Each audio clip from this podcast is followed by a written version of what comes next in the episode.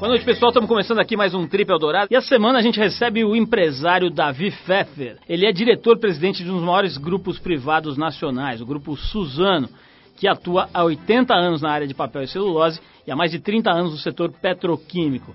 Ele é considerado por muita gente uma das maiores lideranças empresariais do país. E além desse trabalho na área empresarial, ele é presidente da diretoria executiva do Centro de Cultura Judaica na cidade de São Paulo, que vai trazer para a cidade no fim do mês a exposição Coexistence, que depois de passar por Londres, Paris e Nova York, é, traz quadros maravilhosos e um sentido muito especial. Uma exposição que rola ao ar livre e que vai ser instalada na Praça da Paz, no Parque do Ibirapuera, o parque mais importante da cidade de São Paulo. Ela foi idealizada em 2001 como resposta à violência em algumas regiões de Jerusalém. Coexistence tem a proposta de sensibilizar e conscientizar a sociedade para a importância da integração, do diálogo e do respeito ao outro, levando uma mensagem de entendimento universal. Uma parada muito necessária hoje em dia, né? Vocês viram aí o que está acontecendo na região do, do Oriente Médio, que aconteceu nos últimos dias e mais do que nunca esse assunto está na pauta. O Davi Pfeffer vem hoje ao Trip FM para falar um pouco mais sobre a exposição é, do Coexistence, sobre o início da empresa, né, que é uma das mais importantes empresas de papel e celulose do mundo, sobre a família dele, né, que começou do nada aí, e até sobre a experiência dele com o surf. Vamos falar sobre o mundo empresarial hoje aqui no Trip Eldorado. Mas para começar o programa a gente vai de música, vamos de Talking Heads com a faixa Road to Nowhere, um clássico do disco Little Creatures de 85. Vai lá.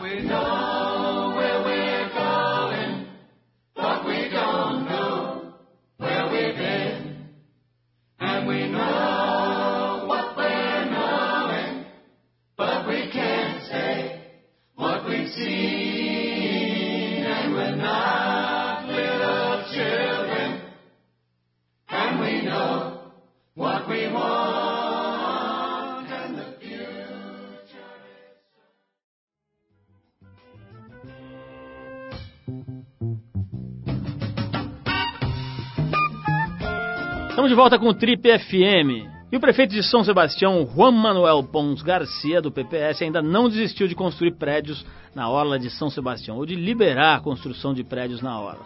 Enquanto praias como Maresias vivem o estouro recorde de competições de surf, a discussão em torno da verticalização continua. Depois de ser rejeitado em março pela maioria dos vereadores da Câmara Municipal da cidade, o projeto de lei foi reapresentado em julho em regime de urgência. O prazo se esgota em 29 de agosto agora quando está prevista uma nova votação. O projeto diz respeito à criação das ZEIS, as Zonas de Especial Interesse Social.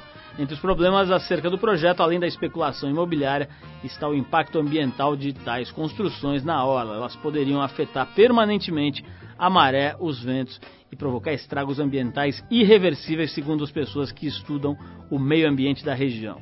A gente aqui da Trip está acompanhando de perto o processo e a gente vai ficar atentos à votação no dia 29 de agosto para que esse possível atentado a uma das regiões mais bonitas e preservadas do nosso litoral não seja aprovado pelos vereadores de São Sebastião. Essa é a hora de cobrar os políticos que você ajudou a eleger, exigindo que eles se posicionem contra o projeto. Para saber mais sobre o assunto e saber como é que você pode ajudar, entra no nosso site trip.com.br e dá uma olhada na cobertura completa sobre esse assunto. Bom, daqui a pouco a gente recebe o empresário Davi Pfeffer por aqui, mas antes a gente vai de música. Vamos de Creep do disco de 93 Pablo Honey, da banda Radiohead. Vamos lá.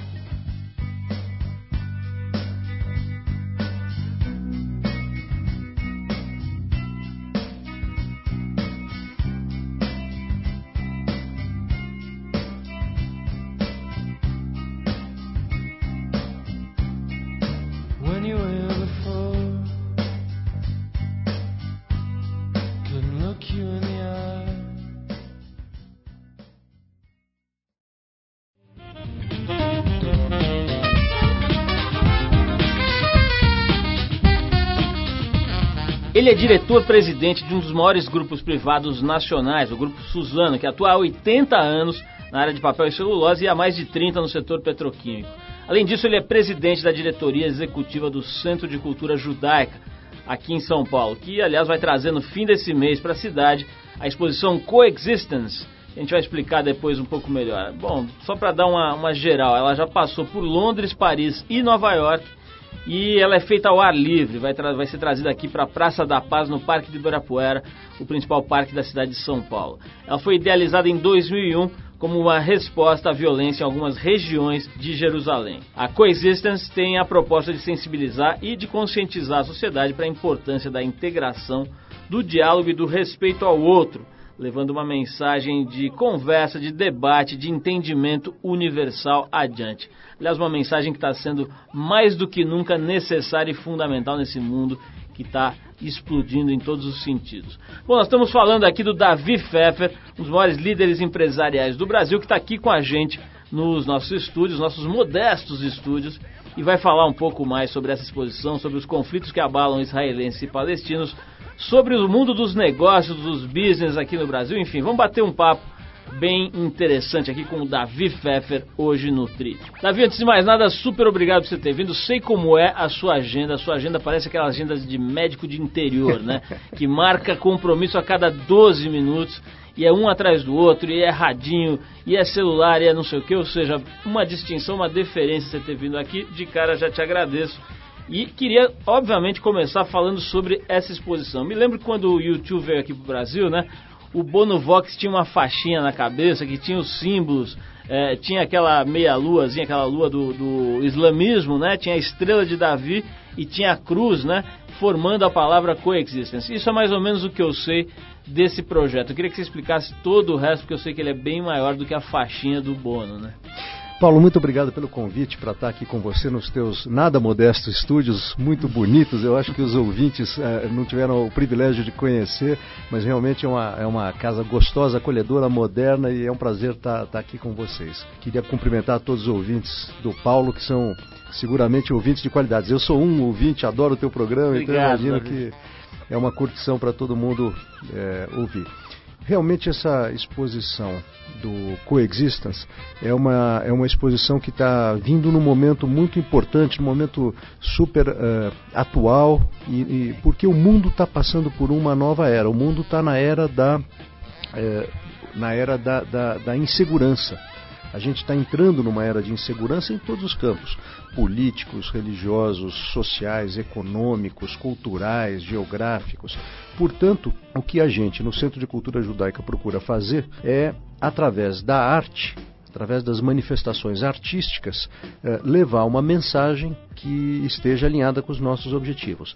Essa exposição do Coexistence é um museu que foi criado em, em Jerusalém por um sociólogo em 2001 e, e chama-se o Museu uh, da Fronteira. O nome técnico do museu é o Museu da Fronteira, porque ele está fisicamente na divisa de Israel com a Jordânia. E o museu trata do tema coexistência. Ele trata é, é, com painéis, hoje eles têm 45 painéis pintados por 45 diferentes pintores de diferentes países sobre o tema coexistência. E embaixo de cada painel tem uma frase. Uma frase de um, de um sociólogo, de um escritor, de um poeta, de um músico, é, inspiradora. Então, esses painéis vão estar expostos no, no Parque de Ibirapuera, na Praça da Paz, de 27 de agosto às 11 horas da manhã que é a inauguração, já estão todos convidados, todos os teus ouvintes e amigos convidados a comparecer lá para essa festa de inauguração. E inclusive o Afro Reg vai estar lá conosco é, tocando a música Imagine e mais duas outras músicas. E, e, a música foi escolhida porque a Yoko Ono, que é a pintora é, de um dos painéis, doou os, a música Imagine para o Museu da Coexistência. E o AfroReg tem aqui no Brasil essa, essa versão do Imagine, então eles vão estar lá é, compartilhando conosco. Genial, mais uma boa iniciativa aí, tanto do, do Centro de Cultura Judaica quanto do Júnior e da turma lá do AfroReg. O, o Davi, é claro que não vai dar para a gente é, dissecar esse tema aqui, nem é essa ideia. Agora também não dá para não falar disso, né? Quer dizer, a gente está gravando esse programa no dia em que, é, num, num, dia que se segue aí é, ao cessar-fogo lá no, no, Oriente Médio, etc. Então a gente viu pela televisão as imagens da coisa um pouco mais calma, mas os escombros todos e tal, né? O pessoal voltando lá para o Líbano. Uma pergunta genérica que talvez não tenha resposta, eu já vi gente boa falando todo tipo de resposta para essa pergunta, mas você acha que tem jeito dessa situação é, é, se resolver em definitivo algum dia, Davi, essa situação de conflito lá é, é, nessa região especialmente? Olha, eu tenho certeza absoluta que sim. E eu queria fazer uma provocação aqui para gente. Vamos voltar para 1945, na Europa. Nós estamos todos no final da Segunda Guerra. Quem queria imaginar que 50 anos depois, só 50 anos, que não é nada em termos de história, existiria uma única moeda, um único passaporte, um continente sem fronteiras? Por que, que não é possível a gente imaginar que daqui a 30 ou 50 anos, no Oriente Médio, não vai ter um só passaporte, uma só linguagem comum. Eu, eu acho que há muitos caminhos para se fazer isso. Tem um trabalho muito sério, muito bacana, desenvolvido por um cara chamado uh, William Moody. Ele é neto de poloneses, é americano. Ele atualmente é o, é o diretor da cadeira de negociação da Universidade de Harvard, uma das mais respeitadas do mundo.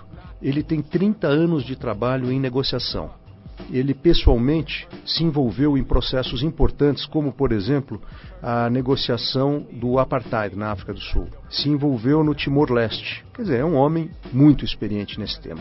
E ele, ele uh, iniciou um trabalho que se chama Trilha de Abraão, uh, porque ele fez uma descoberta que as três religiões monoteístas, aquelas três que estão na, na, na bandana do Bono, têm como principal profeta, o profeta Abraão.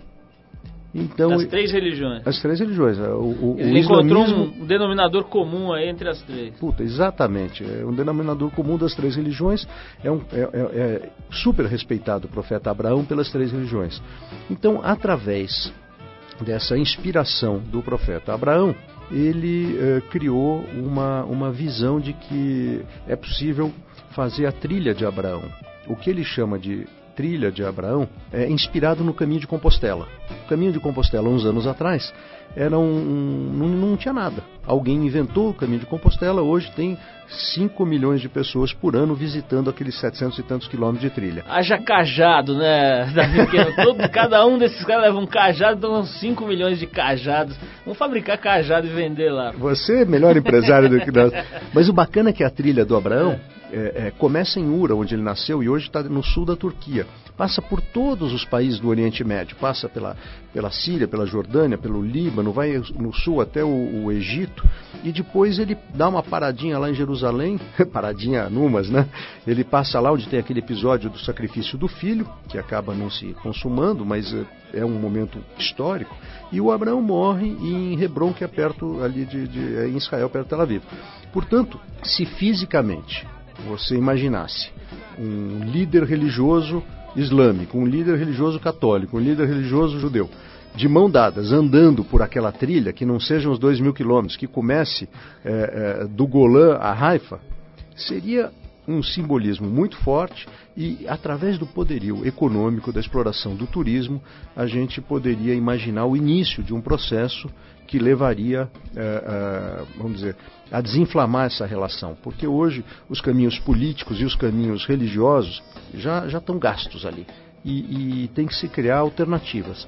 Esta é uma alternativa concreta desenvolvida por uma instituição neutra, muito reputada e, e que basicamente trata de coexistência. É a coexistência feita pela mão do, do turismo, nesse caso. Davi, vamos, vamos fazer uma pausa para a gente ouvir uma música, já que você mencionou essa do, do Afro Reggae, essa versão do Afro Reggae pro Imagine. Vamos tocar essa música aqui e, e a gente já volta. Agora eu queria trazer esse William Uri aí para mediar o debate né, do Lula com a Luiz Helena e o Geraldo Alckmin, né? Porque acho que só ele para fazer esses caras se entenderem. Vamos, vamos ouvir o Imagine com o Afro Reggae e depois do break a gente volta falando um pouco mais com o Davi Pfeffer aqui no programa.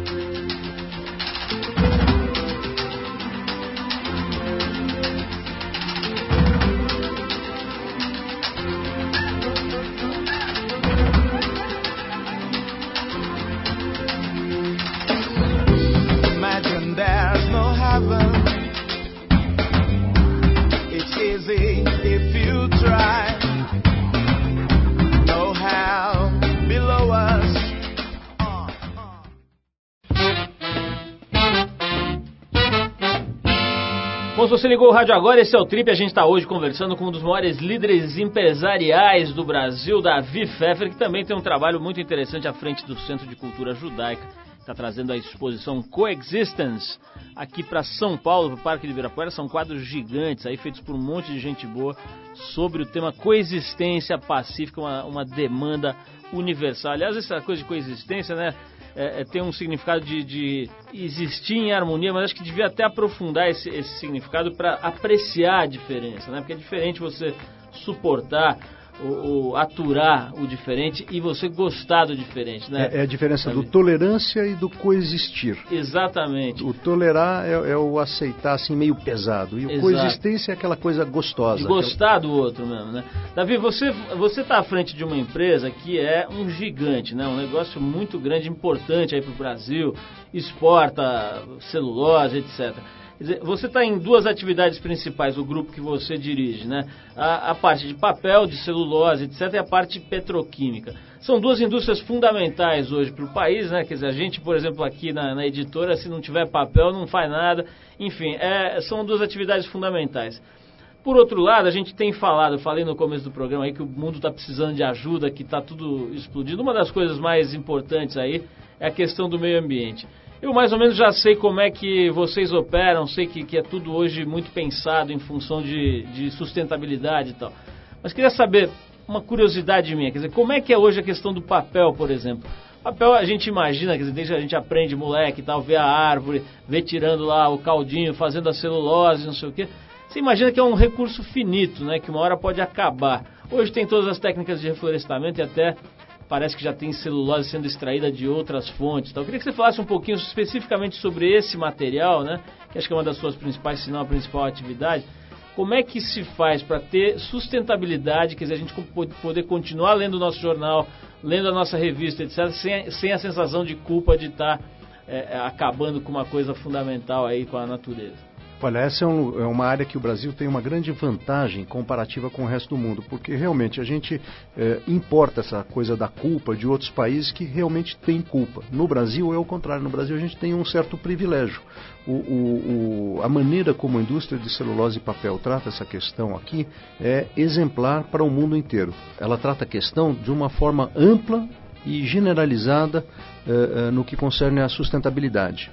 Quer dizer, não é que você tem só a sustentabilidade do meio ambiente, você tem a sustentabilidade do meio ambiente, você tem a sustentabilidade social e você tem a sustentabilidade econômica entrelaçadas eh, nessas três questões, eu, nessas três dimensões. Eu vou dar um exemplo para você. O Brasil, eu não sei se, se você sabe, se os teus ouvintes sabem, mas o Brasil é pioneiro e foi o descobridor da celulose de eucalipto. Eh, antigamente, até 1956, toda a celulose fabricada no mundo era de fibra é, longa e, em geral, de pinos. E se fazia pinos. No Paraná tem muito disso, tal. Se fazia celulose de pinos.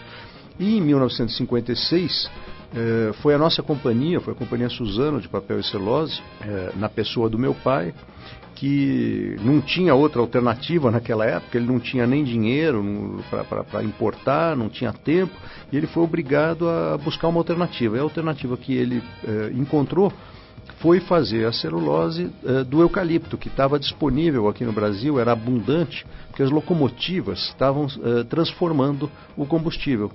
O, o eucalipto ele veio da Austrália para o Brasil em 1800 e qualquer coisa para servir de combustível para as locomotivas. E na década de 50, as locomotivas começaram a, a utilizar o diesel como fonte de energia. E toda Sobrou aquela. eucalipto. Sobrou eucalipto e estava aqui perto de São Paulo, só que não existia uma tecnologia, ao contrário, todo mundo dizia que não dava. Meu pai brincava, ele era muito brincalhão, ele falava assim: ah, como eu era ignorante, eu não sabia que dava, eu ignorava. E eu fui testar. E, e ele Lógico que ele, ele, ele, ele, falava isso brincando, na verdade eu fui testar, significou que ele pegou, alugou um navio, encheu de eucalipto, mandou para os Estados Unidos, alugou o laboratório da Universidade de Gainesville, na Flórida, por uh, seis meses, ficou lá junto com um grupo de técnicos pesquisando e voltou ao Brasil depois de, de, de seis meses com uma tecnologia revolucionária. Que ano foi isso, Davi? 1956. Você, você já estava no mundo, então? Eu nasci naquele ano naquele também. Ano. Naquele ano ele fez duas descobertas. Agora me diz uma coisa, diz, diz a, eu, eu, li em algum lugar que teu pai empenhou até o, a geladeira para fazer isso aí, é verdade? Ele ficou ele botou o que ele tinha e o que ele não tinha nesse projeto, ficou meio duro, é verdade isso? É, é verdade. É, foram alguns momentos na história da nossa companhia que, que se arriscou tudo. É, esse foi um dos momentos em que a gente é, tinha desenvolvido essa celulose de eucalipto e, e precisava de dinheiro para poder fazer uma planta piloto. E, e a outro momento que se fez isso foi na década de, de 30. É, meu avô chegou no Brasil na, na, em 1920, mais ou menos. E na década de 30 ele já estava bem, já tinha a casa dele, já tinha, já tinha os filhos de escola particular, já tinha o negócio dele com um prédio próprio, que tinha um caminhãozinho e tal. E ele teve uma visão que ele queria ser industrial. Ele achou que sendo comerciante como ele era, ele não ia conseguir ter sucesso, ele precisava é, montar uma fábrica de papel. E, e, ele então vendeu tudo que tinha, ele vendeu a casa, vendeu o escritório, a firma, o caminhão, eh, vendeu até as joias da mulher, que é tarefa de gincana, quase impossível.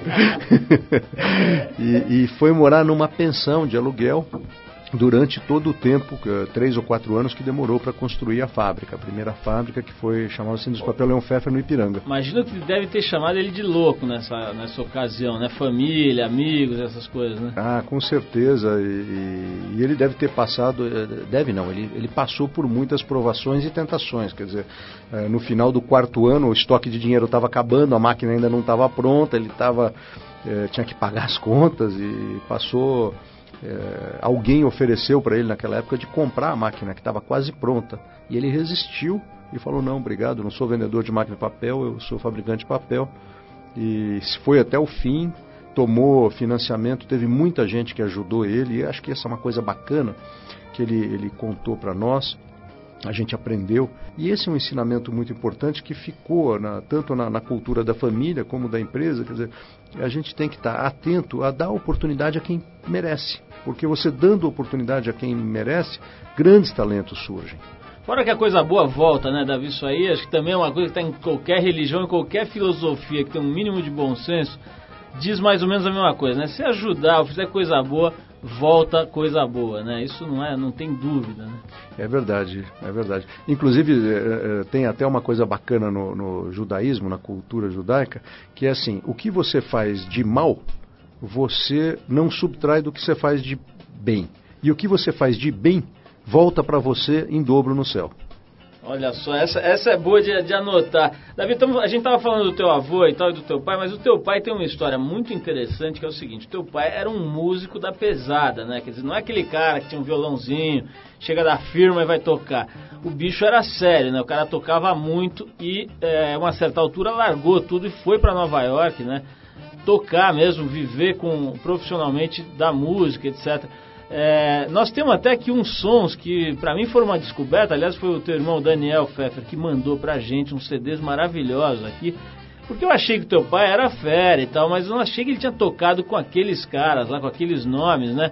Isso acho que foi também por aí, anos 60, alguma coisa por aí, né, Davi? Não sei que época exatamente, mas assim, uma época em que o jazz estava bombando lá em Nova York e o bichinho estava lá no meio, né? Quer dizer, tem gravações incríveis. Aliás, vamos ouvir uma aqui a gente separou uma delas aqui. Depois eu quero que você me conte um pouquinho é, sobre o teu pai nesse período aí, como é que a música, é, que influência, que peso ela tinha na história, na vida dele, na cabeça dele.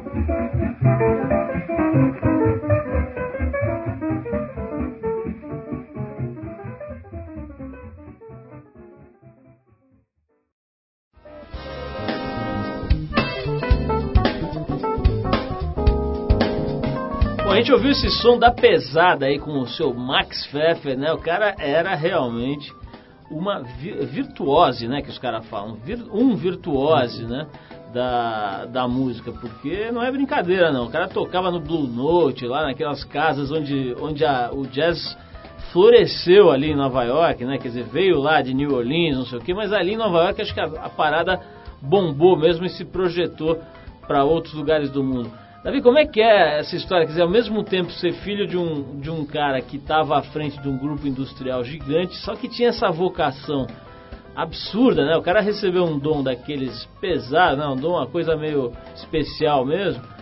Como é que ele conciliou, se é que ele conseguiu conciliar, né? Eu me lembro de uma história que o teu avô foi lá buscar ele em Nova York, trazer de volta. Conta você que você sabe melhor essa história. Olha, é um privilégio você ter um pai assim. É um pai que é, pensava fora da caixa, um pai que tinha uma criatividade enorme, uma sensibilidade enorme e, e, e uma habilidade enorme. O grande talento dele era esse. Ele, ele era um, um ele era um artista e, e, e, tinha a capacidade de utilizar a arte dele também para a tecnologia. Tanto que ele chegou a ser, no governo do Paulo Egídio, secretário de Ciências, Cultura e Tecnologia. Foi criada uma pasta que juntava as três. E, e, muito em função da personalidade dele. Quer dizer, ele, ele, quando tinha uns 18 anos de idade, ele foi para Nova York estudar música ele foi estudar é, piston, que era o instrumento que ele gostava na época. Ele já tocava violino, tocava bem, mas uh, o pai dele chamou ele de volta para vir trabalhar. Isso deve ser música... o que, anos 40, 30? Foi, foi começo dos anos 50. 50 já. Foi, e aí foi em 54, 50 por aí que ele veio para o Brasil, começou a trabalhar na empresa, que era pequena, precisava de bastante ajuda. Agora, essa cena deve ter sido punk, né? Porque ele estava lá no Bem Bom, imagina a festa que não ia ser em Nova York nos anos 50, ele curtindo a música dele de repente chega o, o, avô, o, pai dele, né, e pega ele pela orelha e fala, vamos voltar para trabalhar. Foi mais ou menos isso que rolou? Foi, foi, é, mas é, na boa, porque ele sabia que não dava para viver de música, ele fez grandes amigos, ele conheceu muita gente, aprendeu muita coisa e, e sempre teve a música como um dos seus principais hobbies. Davi, tem uma coisa que eu acho interessante quando eu falo com grandes executivos aí, enfim, industriais ou empresários, que é uma história que eu leio sobre a, a, respeito faz tempo, tal, que é a solidão da decisão, né? Quer dizer, tem um momento, ou tem vários momentos para quem está à frente de negócios, de corporações, de grupos grandes, em que o cara fica absolutamente sozinho e ele tem que tomar uma decisão. Não dá para consultar mais ninguém. Chegou a hora em que ele tem que falar vai para cá ou vai para lá, né? Como é que é isso? Isso rolou, rola muito na tua, na tua vida? Sei lá, tem que comprar uma empresa, já fez todos os estudos, viabilidade, chamou a consultoria, não sei o que. Chega uma hora, no finalzinho ali, que você tem que apertar o botão, né? Como é que é esse momento? Isso é uma coisa, é assim mesmo? Hoje em dia você tem conselhos, ministros e, e enfim, é, as seclas para te, te ajudar para tomar decisão. Conta um pouquinho sobre esse, esse, esse aspecto aí. É, liderar, isso faz parte da liderança. É a inspiração, toda pirâmide tem uma base e um topo. E você sempre, é, quanto mais ajuda você puder contar, quanto mais você puder dividir, quanto mais conselhos, conselheiros, ajudantes, é, gente para compartilhar, amigos e fóruns, é maravilhoso. Agora, às vezes você tem que tomar decisão. Tem que tomar decisão sozinho, a favor ou contra. E, e, o líder tem que inspirar, o líder tem que. Ele não tem que fazer, o líder tem que sensibilizar as pessoas, motivar as pessoas para aquele caminho que ele enxerga, que é que e o líder tem que ter visão.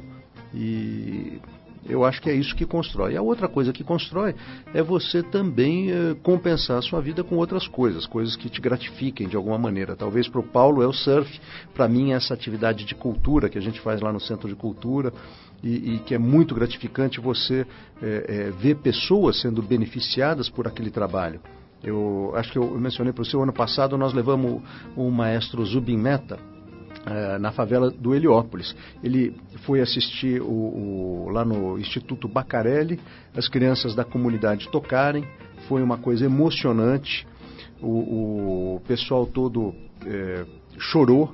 O próprio Zubin Meta, que não estava autorizado pelo gerente dele a, a, a reger, ele pediu licença ao maestro, tirou o paletó, regeu a orquestra, das crianças da comunidade Bacarelli, chorou junto, convidou as crianças para ir à Sala São Paulo, o lugar mais chique da cidade, assistir à Orquestra Filarmônica de Israel, e no dia seguinte deu um masterclass lá no Centro de Cultura Judaica para 150 crianças. Eh, os seus principais músicos estiveram lá, ele passou três horas do tempo dele lá, e no final ele um dos músicos dele falou assim: Olha, tem aquele rapaz ali, o Adriano, que é um é o maior talento que nós vimos em contrabaixo nos últimos 10 anos. E esse cara não pode ser desperdiçado. O Zubimeta chamou o Adriano, convidou ele para ir para Israel, ficar dois anos como bolsista estudando junto à Orquestra Filarmônica. O Adriano está indo agora, dia 22, ele vai embarcar, e a Casa de Cultura, o Centro de Cultura Judaica, eh, tem ajudado toda essa dinâmica né, de, de levar ele para lá. E a nossa gratidão é essa. A nossa gratidão foi ouvir a resposta do Adriano. Porque o Zubimeta falou: O que, que você está achando de receber um convite como esse? Ele falou: Olha, eu estou muito agradecido, eu estou muito feliz e, e, eu quero lhe agradecer muito. Mas mais do que isso, eu quero dizer para o senhor que o senhor está dando uma oportunidade, não é para mim, o senhor está dando uma oportunidade para todas as pessoas da comunidade de fazer algo que nunca imaginaram ser possível, que é a oportunidade de sonhar. Então, em nome de todas as crianças, todas as pessoas da comunidade do Heliópolis, nós estamos lhe agradecendo essa oportunidade de sonhar, que é o teu direito de sonhar, que é uma coisa valiosíssima. Davi, eu quero falar de uma coisa que você faz ou fez, que eu acho que tem, teve uma influência interessante na sua vida, que é o seguinte: nossos correspondentes pelo litoral brasileiro. Nós temos uma equipe de, de siris, é, é, caranguejos e vários tipos de moluscos que ficam observando aí para nós e relatam toda segunda-feira o que acontece no fim de semana. E um molusco mais atento viu um belo dia um cara chegando numa escolinha de surf e falando com o professor se dava para ter uma aula ali e foi lá e fez essa aula. Conta essa tua experiência com, com esse esporte que, que, bom, eu sou suspeito, eu adoro, acho maravilhoso, mas eu queria ouvir a sua experiência com esse esporte. Olha, talvez inspirado em você, Paulo, eu realmente eu, eu, eu eh, resgatei essa experiência que eu fui uma vez, é, como é que chama? Aspirante a surfista quando eu era moleque. E, e, agora recente eu procurei o André lá no litoral norte. O André muito paciente, muito jeitoso. É, pegou um long, um longboard e a gente foi, foi, foi, foi, foi e conseguiu. Conseguiu fazer, dar um, um ride ali, deu, andou, ficou de pé, pegou uma onda. Ah, deu um, um ride legal, fiquei de pé algumas vezes, remei, que é muito cansativo remar, e, e é muito gostoso o prazer daqueles poucos segundos que você está de pé sobre a prancha, e até tem uma analogia, acho que com a vida da gente, né? Que você rema, rema, rema, às vezes você não aguenta mais os seus braços, teu fôlego, você fala, ai caramba, essa onda vai me levar, eu não vou conseguir, mas você é persistente, você passa, arrebentação, tem uma calmaria, você senta ali, dá uma olhada, respira fundo, e aí quando a onda vem, você concentra naquilo, foco, e curte o prazer de estar ali de pé, pegando a tua onda, fazendo teu trabalho e repete o ciclo depois. Isso vale para qualquer coisa. Davi, com essa tua declaração aqui, eu acabo de te dar um diploma de surfista honorário, porque você conseguiu, em uma sessão de surf, sacar mais sobre o esporte, sobre a realidade dessa, dessa metáfora que é esse esporte, né? uma metáfora para a vida aí é, é, você conseguiu sacar muito mais do que gente que fica 30 anos surfando e, e, em cima da prancha e não percebe isso. Davi, brigadaço pela tua presença mais uma vez, adorei. Pô, a gente deu pra gente falar de sustentabilidade do teu pai, de surf, da, da coexistence, né, da, que, que era o assunto, vamos dizer, é, é, é pontual aqui que a gente tinha para tratar, né, vou dizer de novo aí pro pessoal, é, é, essa exposição vai estar aqui no Parque do Ibirapuera, né, Davi? É, que dia que é mesmo, você lembra? Começa dia 27 de agosto, às 11 horas da manhã. Vai ter uma baita de uma festa para a inauguração e a gente está convidando todo mundo. É domingo, e... né? Dia 27 domingo, é Dia isso? 27 domingo, isso. no Parque do Ibirapuera, na Praça da Paz. Vai ficar um mês, até 26 de setembro todos os dias da semana, durante o, o dia inteiro, e vão ter diversos, uh, diversas atividades durante todos esses dias. Quer dizer, lá no parque mesmo você tem monitoria, você vai ter no parque uh, uh, explicações, aulas, vai ter um concurso de pintura e, e vai poder atender de, de 7 a 70 anos de idade, qualquer, qualquer uma das gerações, a melhor idade, a mais nova, enfim, todos vão poder aproveitar. E, em paralelo, no Centro de Cultura Judaica, na rua Oscar Freire, vai tá vão estar tá acontecendo os workshops eh, sobre o tema de coexistência. Um deles com o próprio Júnior da AfroReg e, e vão ter outras pessoas, diversas pessoas do Brasil e do exterior, falando de uma forma ampla sobre coexistência, então estão todos convidados a, a irem lá e participar do, do evento. E eu queria, Paulo, para terminar, agradecer a, a, você, Paulo, porque você é, é, um privilégio, é um prazer ouvir você às sextas-feiras aí na, na rádio e é muito gostoso ler a Trip. Eu aprendo muito com a Trip e, e, na minha roda ali de empresários, quando eu falo que eu leio uma revista de surf e eu aprendo é, muito, as pessoas falam, como assim? E eu conto, por exemplo, a matéria que mais me marcou, que é a da felicidade que você vem repetindo e marcando esse tema. Eu acho isso importantíssimo, Paulo. Acho que você está trazendo para o Brasil. Você, você o, como é, o, o meu molúsculo me disse que você é o precursor desse movimento aqui no Brasil, um movimento importante, um movimento sério que está ganhando corpo no exterior e, e ganhará corpo aqui no Brasil. E é incontestável, quer dizer, se a gente puder ser feliz e viver num mundo melhor, quem não é contra isso? Todos só podem ganhar. Parabéns para a Trip que enxergou essa, essa coisa aí na frente, foi visionária e está é, trazendo isso para nós brasileiros. Davi, super obrigado, muito legal isso vindo de você, mais ainda. É, aliás, hoje, no dia que a gente está gravando essa entrevista, saiu no jornal Valor uma, uma, um artigo sobre o André Lara Rezende, um economista muito respeitado aí, é, falando algo parecido, quer dizer, já indo um pouco para esse lado, né? Quer dizer, os, os, cientistas da economia também entendendo que só focar na produção, só focar no aumento de consumo não vai dar muito certo, porque tem a tal da história da sustentabilidade que, pela qual você inclusive passou hoje aqui no nosso bate-papo. Davi, obrigado. Você sabe que o, Felipe Gonzalez é que trouxe essa, essa uh, coisa da era da, da, insegurança que nós estamos vivendo, né? Ele uh, foi a primeira pessoa que eu ouvi dizer isso. Ele dizia, pô, nós já tivemos a era da, da máquina a vapor, da agricultura, da tecnologia, do mar, não sei o quê. Agora nós estamos vivendo a era da, da insegurança, da instabilidade, da volatilidade. Quem sabe a era que virá para frente não é a era da felicidade? Estamos torcendo e trabalhando para isso, Davi. Brigadaço por esse, por esse papo aí, que foi bastante é, ilustrativo, inspirador. É, como a gente falou do teu pai, Nova... ah, só para dar um toque, quer dizer, o pessoal que está ouvindo a gente em São Paulo já tem as datas, o pessoal que está ouvindo a gente em outros estados, pô, você está planejando de vir a São Paulo, essa época é uma época interessante, vai, vir, vai ver a cidade numa época muito legal, né? É, é, setembro aqui em São Paulo é uma época muito interessante, a luz fica bonita, a cidade fica um pouco menos dura, né, no sentido do concreto e tal, e vai ver essa exposição desses quadros gigantes maravilhosos lá no Ibirapuera. E pode, pode, pode também acessar no site do Centro de Cultura Judaica. Fala aí. Está tá disponível. Qual que é o site? Não sei. Você não sabe. E, e não, dá, não dá pra gente pôr na tela aqui, mas a gente vai falar o site aqui, antes de terminar o programa, a gente vai falar Isso aí tem que... o site, da, a gente vai organizar aqui na hora de dar o boletim do fim nós vamos dar o site. Davi, como teu pai morou lá em Nova York, que era músico, nós pegamos uma música aqui que de alguma forma tem a ver com isso, não é exatamente um jazz, mas é de um músico que é quase que um sinônimo de Nova York. Estou falando do Lou Reed. É, o cara fez essa música no disco Transformer, que é de 72, né? Incrível.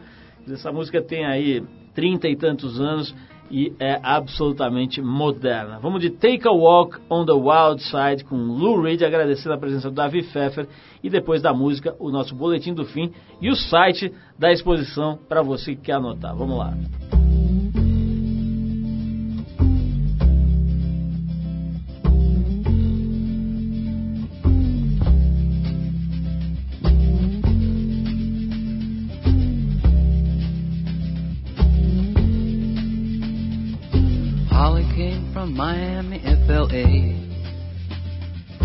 Hitchhiked away across USA.